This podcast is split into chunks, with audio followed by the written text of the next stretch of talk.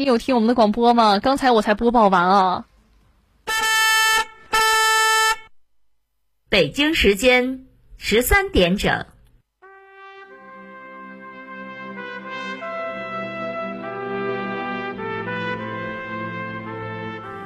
历史与诉说，情理与真相。欢迎收听广播剧场。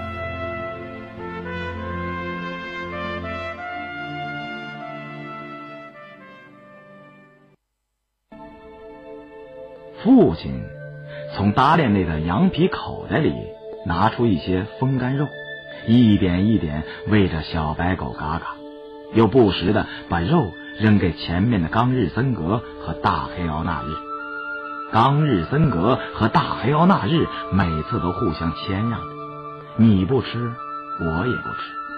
好几次都是冈日森格把指头粗的风干肉咬成两半，自己吃一半，留给大黑奥纳日一半。后来就不谦让了。在草原靠近山脉的地方，正在嚼肉的大黑奥纳日仰起头，闭着流泪的左眼，瞄准似的望着前面，突然跳起来，箭一样朝前飞去。回来的时候，嘴里已经不是风干肉，而是一只黑狼獾。黑狼獾还活着。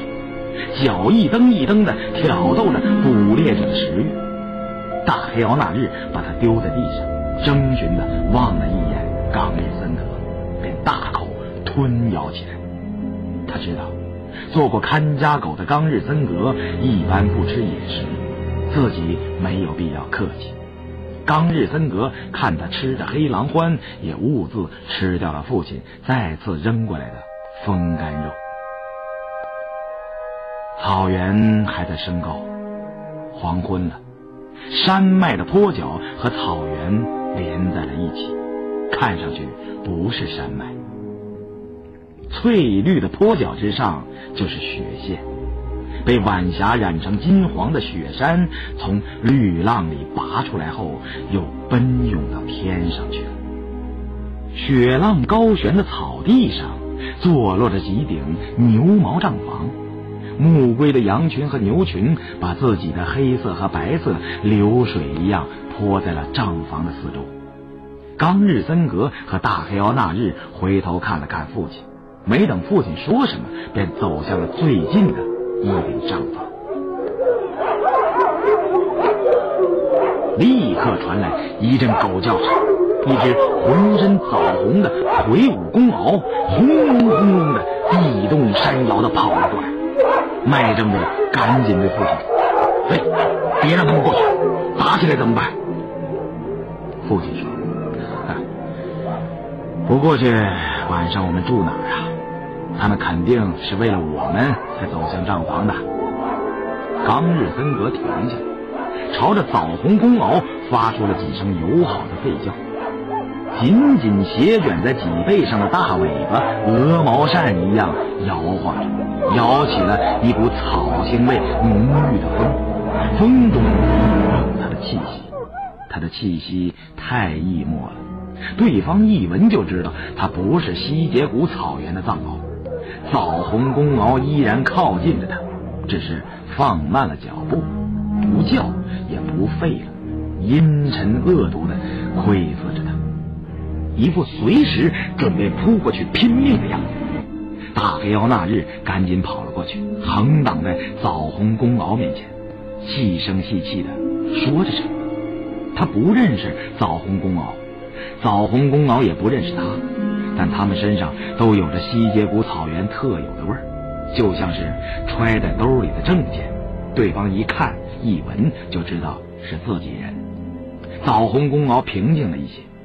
大黑奥那日又跑回来，跃然而起，把两条前腿搭在冈日森格的肩膀上，用鼻子呼呼的嗅着，显得亲热而又侠腻。他用侠腻的动作告诉枣红公獒：“这只外来的狮头公獒是我的老公，你可千万不要攻击它。”枣红公獒听懂了对方的话，愈加显得平静了。冈日森格。放心的走了过去。半途上，没忘了舔一舔大黑妖那日流泪不止的左眼。双方都很放松，一片和平景象。冈日森格和枣红公敖甚至互相闻了闻鼻子，在冈日森格是表示感谢，在枣红公敖是表示宽容。但就在这个时候，突变发生了。假装平静和宽容的枣红公敖一口咬住了冈日森格的脖子，脖子尤其是喉咙是最最要害的。长于厮杀的野兽都知道，坚决保持着祖先野兽习惯的藏獒当然也知道，但知道应该是两方面：一是撕咬对方的脖子，二是保护好自己的脖子。即使是两只本该敌对的野兽突然讲和，并用互相闻闻鼻子的方式消除局域的时候，他们中间的优秀者也绝不会忘乎所以的放弃对自我的保护。枣红公敖是优秀者，他用顺祥敌意的方式实施了攻击。冈日森格也是优秀者。他其实早就猜到枣红公敖不会放过自己，便用欲擒故纵的方法诱惑了对方的攻击，然后一闪而逝，脖子上相关命脉的筋肉奇迹般的躲过了锋利的牙刀，脖子上无关痛痒的裂毛奇迹般的团起来塞了对方一嘴，然后就。当日森格的反击也是一口咬住对方的脖子，他咬住的不是猎毛，也不是一般的筋肉，而是喉咙，一转身，钢牙仿佛被大锤打进去，直接喉底，然后就拼命甩动大头，淋漓尽致的发挥着异乎寻常的撕裂。当身材魁梧的枣红公敖躺在地上抽搐着死去的时候，马背上的麦正伟惊来了，指着刚日森格：“他怎么这么凶暴？他他哪里是狗啊？他比老虎还老虎！哎呀，这可怎么办呢？这不是人杀狗，是狗杀狗。人杀了狗可以处分人，狗杀了狗。”难道也要处分狗吗？父亲说：“嗨，谁来处分他呀？他是前世在阿尼玛卿雪山上保护过修行僧人的雪山狮子，人是不能动他的。能够处分他的还是他的同类，就看刚日森格能不能遇上真正的敌手了。”麦政委怜惜的看着枣红公敖说。哎呀，这么大的一只藏獒，不到一分钟就被他咬死了，还能有谁是他的对手呢？但愿没有，但愿他平安无事啊！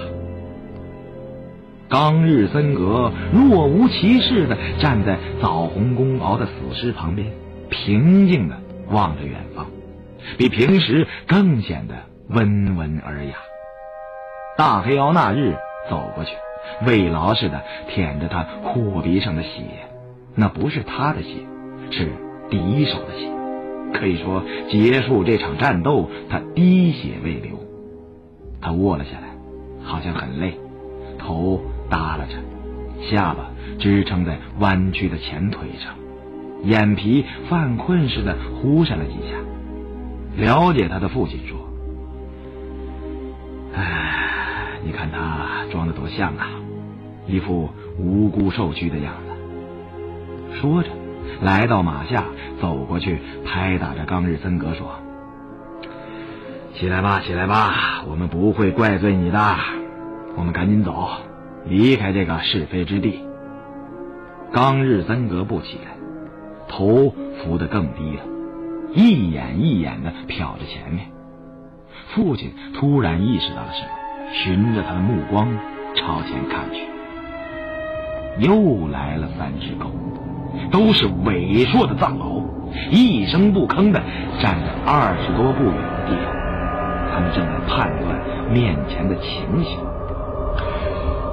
枣红公獒倒下去了，外来的藏獒也倒下去了，是不是两败俱伤呢？需不需要他们补斗一次呢？更奇怪的是，那只黑色的狮头母獒，它身上散发着西结谷草原的味道，却对那只外来的藏獒那么亲热，这到底是怎么回事？还有人，这样的人我们可从来没见过，他们是不是偷羊偷牛的？会不会闯进账房，给主人和主人财产造成危险？这三只伟硕的藏獒是牧人家的看家狗和牧羊狗，常年生活在高山草原，对西结谷以及雕房山上发生的事情一无所知。他们一方面好奇地研究着面前的人和狗，一方面监视着他们，尤其是人。一旦他们走向畜群或者帐房，他们就会毫不含糊地扑上去。一口封喉，但如果人家只是走在草原上，那他们就只能这样远远的看着了。他们不是领地狗，不负责整个草原的安危。大黑妖那日跑了过去，又像刚才那样，凭着自己一身的西结谷草原味儿，和三只虎视眈眈的藏獒虚情假意的套着近乎，然后又跑回来。前腿狭腻的跨上刚日森格的屁股，告诉对方：“现在你们明白了吧？我和这只外来的藏獒是什么关系？都是自家人，何必要动怒呢？”他的行为显然起到了麻痹对方的作用。三只伟硕的藏獒冷冷的看着，表面上无动于衷，但监视人的眼光已不是直直的，而是弯弯的。有一只藏獒甚至放松的摆了摆大头。父亲想尽快离开这个地方，一边回到马上，一边对刚日森格和大黑獒那日大声的说：“快走吧，快走吧！你们不走，我们走了。”说着，打马朝前走去。刚日森格还是不动。大黑獒那日想跟上父亲，又恋着刚日森格。左右为难，彷徨着。麦政委说：“呃，我们是跟着他走的，他不走，我们去哪里呀？”父亲说：“哦，是啊，我们长得又不是狗鼻子，闻不到七个上阿妈的孩子在哪里呀。”这时，狗叫了，三只伟硕的大毛都叫。声很低很沉，就像男低音在唱歌。刚日森格听出叫声里有呼唤主人的意思，警觉地抬起了头。大黑獒那日则神经质的一个箭步窜到了刚日森格面前，用自己的身子护住了这只热恋着的外来狗。父亲发现有人来了，是个穿着光板老羊皮袍的牧人。牧人看到来了几个汉人，便早早的下了马，丢开缰绳，像见了头人那样弯着腰快步走了过来。父亲用藏话问了一声好，牧人呀呀的应承，独挡在三只藏獒前面，朝着自家的帐房做了一个请的姿势。父亲和麦政委对视了一下，正要下马，就见刚日森格忽地站了起来。刚日森格。父亲怕他扑过去再咬出狗命来，严厉的喊了一声。牧人盯住了刚日森格，吃惊的问道：“刚日森格？他是刚日森格？”父亲说：“对啊，他就是雪山狮子刚日森格。”牧人长长的哦了一声。这才看到自家的枣红公獒躺倒在地上，地上红堂堂的流着血，他惊叫着，踉踉跄跄的跑了过去，就跟儿子去世了一样。牧人抱着死去的枣红公獒嚎啕大哭，然后就是下跪。牧人给冈日森格跪下，他已经听说西结谷草原来了一只上阿妈草原的藏獒，它是一只年轻力壮的金色公獒，它前世是神圣的阿尼玛卿雪山上的狮子，曾经保护过所有在雪山上修行的僧人。还听说部落联盟会议做出了决定。冈日森格必须用自己的凶猛和智慧去证明，他的确是一只了不起的雪山狮子。也就是说，他必须打败西结谷草原所有对他不服气的藏獒，才能留在西结谷草原享受雪山狮子的荣誉和地位。但是牧人没想到，这样一只神勇传奇的雪山狮子会突然来到自家的帐房前。咬死了自家的牧羊狗枣红公獒。枣红公獒可是一只一口气咬死过五匹荒原大狼的悍獒啊！牧人伤心的哭着，给来自神圣阿尼玛卿的雪山狮子磕了个头，生怕再发生不测，吆着喊着把自家三只伟硕的藏獒赶到了帐房跟前。他从帐房里喊出了老婆和儿子，叮嘱他们好生看好自家的狗，不要让他们招惹冈日森格，好生招待雪山狮子和几个跟雪山狮子在一起的汉人，不要让他们饿着渴着，自己跃上马背就要离去。父亲追过去，冲他喊起来：“哎，你要去哪里呀？你不要害怕，我是汉扎西。”多米总部的麦政委来到了西结谷草原，他是个吉祥的菩萨。牧人扎西扎西的回应着，朝着晚霞烧化了的雪山的地方奔驰而去。他是野驴河部落的牧民，他要去向头人索朗旺堆报告发生在这里的一切。这里是野驴河部落祖先领地的南部边界，是个曾有过战争的地方。住下了才知道，这一家的主人，也就是那个去向头人索朗旺堆报告的牧人，叫仁亲次旦。他的十二岁的儿子和十岁的女儿仇恨的望着父亲他们，一晚上不跟他们说一句话。好像他家的枣红公獒是父亲他们咬死的。父亲他们试图打破这种僵局，主动跟他们说话。他们眉头一拧，就出去了。出去后就再也没有进来。人亲自旦的老婆默默无语的给他们烧了奶茶，端来了酥油、曲拉和糌粑，然后就去喂狗。狗食和人食差不多一样，就是没有酥油。知道自己应该干什么的藏獒，从来就很克制自己对酥油的欲望。酥油吃了长膘，而他们不需要任何一点肥膘和赘肉，他们只需要能够滋生气力和耐力的结实的筋肉，只需要坚硬如铁的骨头和能够。倍增精神的粘液。冈日森格和大黑奥那日饱餐了一顿，就卧在离帐房不远的地方一动不动。他们两天一夜没有睡觉了，这时候已是很困很困了。况且他们知道明天还有很多事情要做，必须尽快的恢复体力。小白狗嘎嘎。吃饱了以后就想玩，刚走了几步，断腿就疼起来。他呜呜的叫着，赶紧爬到了大黑妖那日的怀里。在他的意识里，只要贴着疼爱他的大狗，他的疼痛就会消失。似乎疼痛果然消失了，小白狗嘎嘎也很快进入了梦乡。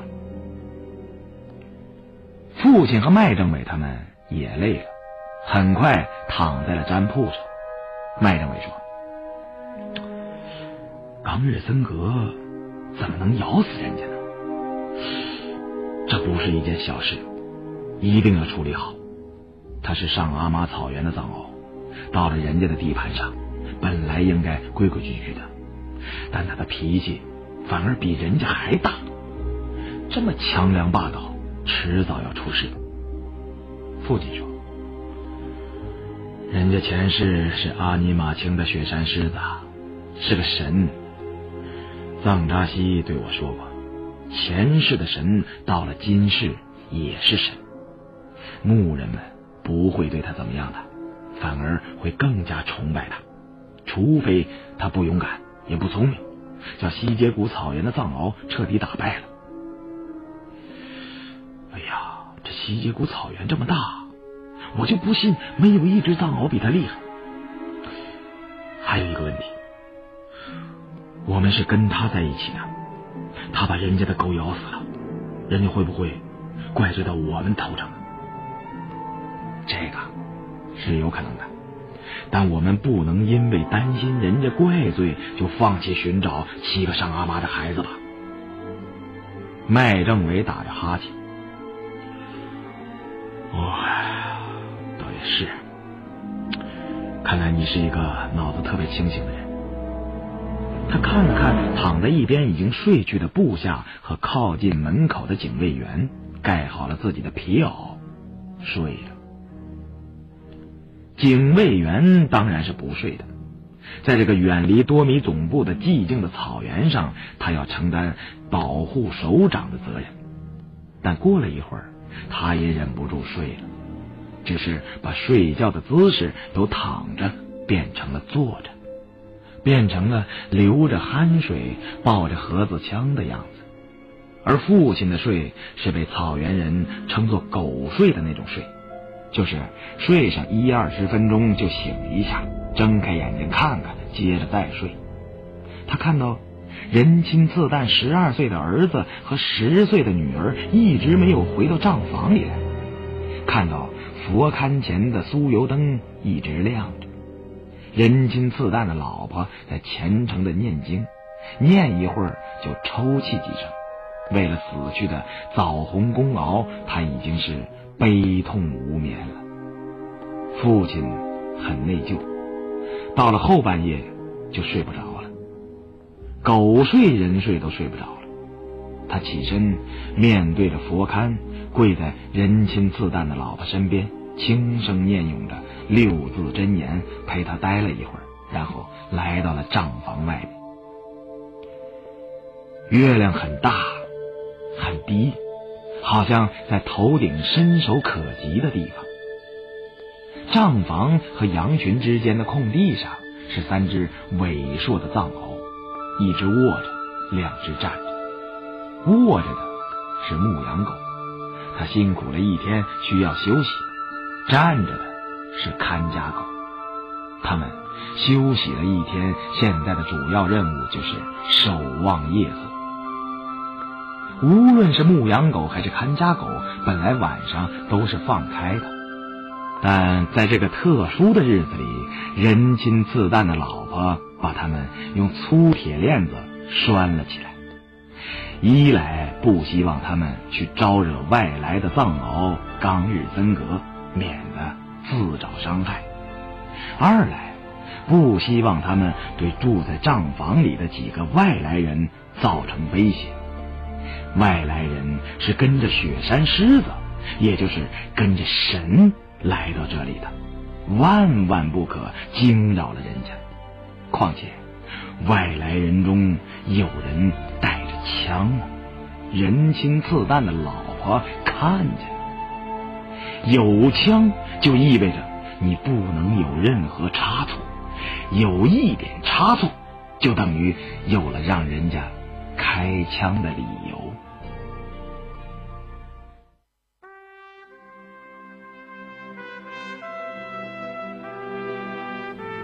听众朋友，今天的广播剧场就为您播送到这里，欢迎您的收听，请您在明天的同一时间继续收听。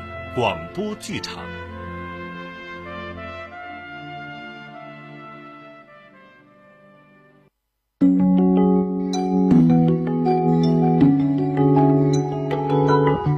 浔阳江头夜，宿客枫叶荻花秋。瑟瑟主人下马客在船。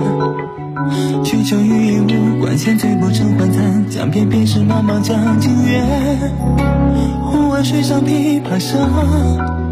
主人忘归客不发，曲声暗问弹着谁？琵琶声停欲语迟。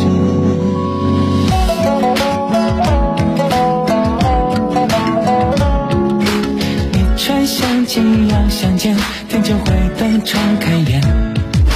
前后我换石窗外，又抱琵琶伴枕面。转轴拨弦三两声，未唱起调先。唱歌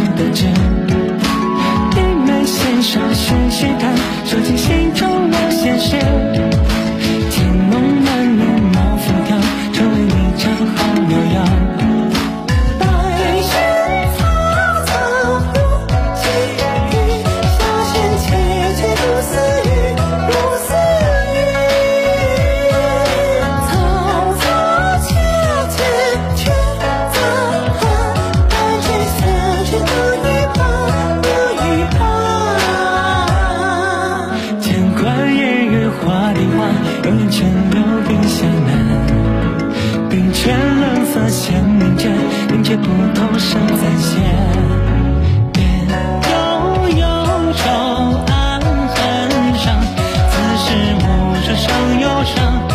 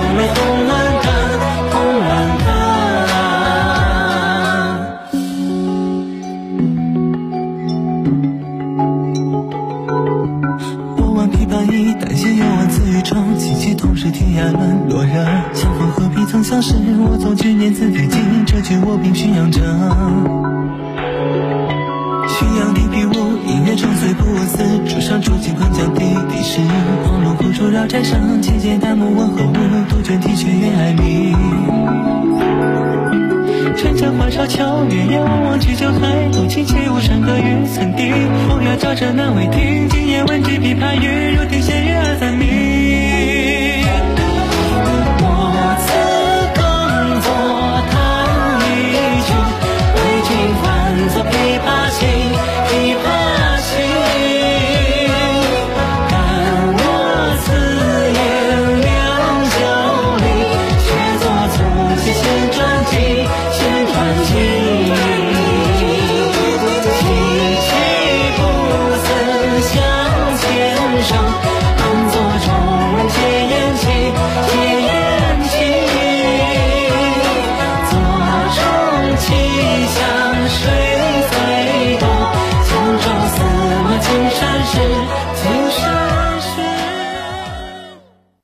云顶大观五期云锦位于惠。